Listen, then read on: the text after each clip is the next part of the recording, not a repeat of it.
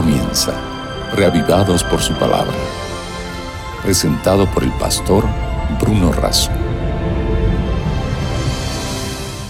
Un nuevo día, una nueva oportunidad, un nuevo encuentro, juntos. Yo en esta sala, usted en su casa, para meditar, para reflexionar, para alimentarnos espiritualmente de la palabra de Dios que vive y permanece para siempre.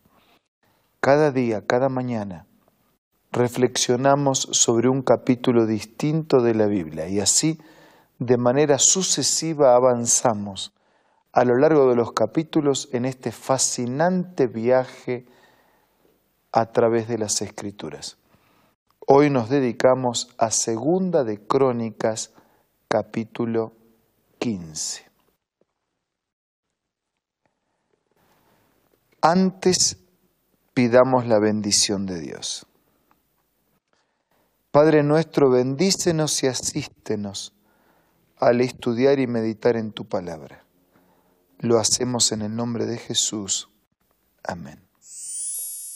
El capítulo 15 nos presenta las reformas religiosas encaradas en el tiempo de Asa. El primer versículo dice que vino el Espíritu de Dios sobre Azarías, hijos de Obed, el cual salió al encuentro de Asa y le dijo, Oídme, Asa, todo Judá y Benjamín, Jehová estará con vosotros si vosotros estáis con él. O sea, Dios está con nosotros si estamos con él, si queremos estar con él, si no, él no está, él no puede forzar. Dios estará con vosotros si estamos con él. Si lo buscamos, lo encontraremos.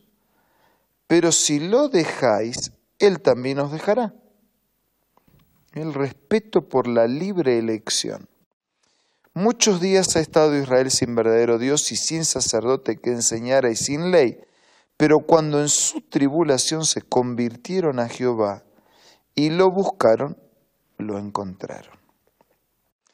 En aquellos tiempos no hubo paz, ni para el que entraba ni para el que salía una gente destruía a otra y una ciudad a otra. Pero esforzaos, no desfallezcan vuestras manos, porque hay recompensa para vuestra obra. Entonces, si buscamos a Dios, lo encontramos. Si permanecemos en Él, Él permanece en nosotros. Si nos esforzamos, y no desfallece nuestra mano en contacto con Él, tenemos recompensa. Y cuando yo entonces asa la profecía del profeta Azarías, hijo de Obed, cobró ánimo e inició esa reforma religiosa. Comenzó quitando los ídolos abominables de la tierra de Judá y de Benjamín, reparó el altar de Dios que estaba delante del pórtico, reunió a todo Judá y Benjamín, inclusive los forasteros, se reunieron en Jerusalén, sacrificaron para Dios del botín que habían traído, y entonces, versículo 12, prometieron solemnemente que buscarían a Dios, el Dios de los padres, de todo el corazón y con toda alma, y que cualquiera que no buscara al Dios moriría, ya fuera grande o pequeño, hombre o mujer. Juraron en voz alta y con gritos de júbilo, al son de trompetas y de bocinas.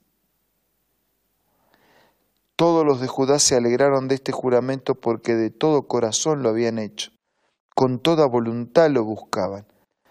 Por eso Dios se dejó hallar por ellos y les dio paz por todas partes.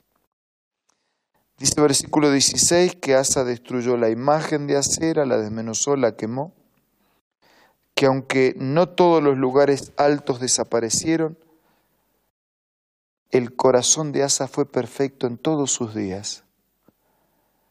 Trajo éste a la casa de Dios lo que su padre había dedicado y lo que él mismo había consagrado.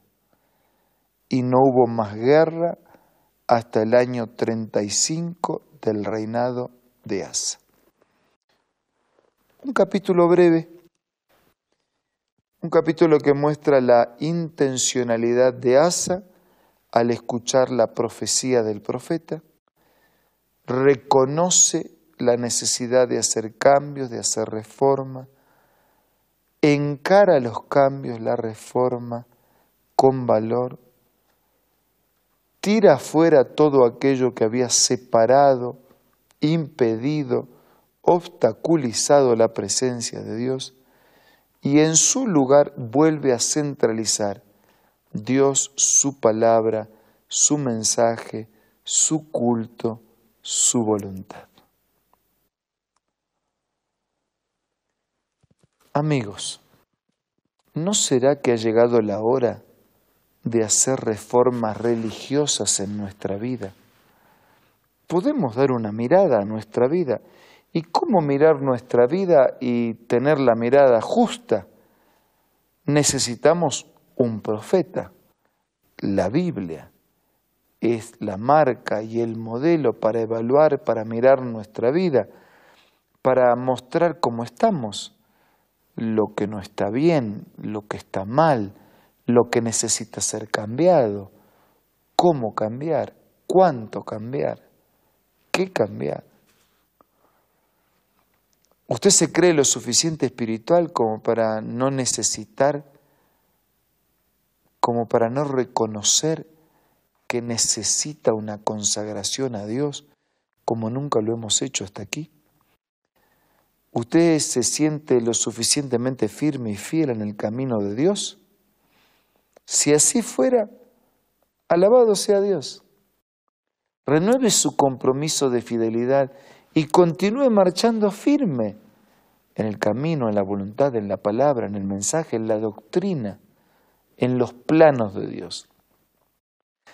pero si por alguna razón la indiferencia, si por alguna razón la conveniencia, si por alguna razón la convivencia, si por alguna razón se nos ha pegado las cosas, los hábitos, las costumbres, las maneras, las formas, los contenidos de un mundo que no tiene a Dios en los planes, entonces es hora de hacer una reforma. Es hora de destruir altares. Es hora de derribar ídolos. Es hora de tirar imágenes. Es hora de reconstruir el altar de Dios. Es hora de realzar la palabra de Dios. Es hora de escuchar la voz del profeta, es decir, eh, la voz del contenido bíblico. Es hora de confrontarnos con sinceridad con el mensaje eterno y trascendente de la Biblia. Es hora de confesar pecados. Es hora de pedir perdón. Es hora de comenzar de nuevo. Es hora de empezar otra vez. Si usted necesita volver a comenzar, o si usted necesita comenzar por primera vez a caminar en los caminos de Dios, hágalo ahora. Si de alguna manera podemos ser de ayuda, entre en contacto con nosotros. Estamos a disposición para ayudarle con materiales o de alguna otra manera que se considere necesario. Pero hágalo ahora, en el silencio del alma, en la profundidad del corazón. Decida caminar totalmente en los caminos de Dios y hacer en su vida todas las reformas espirituales y religiosas que tengan que ser hechas. Dígaselo usted mismo a Dios.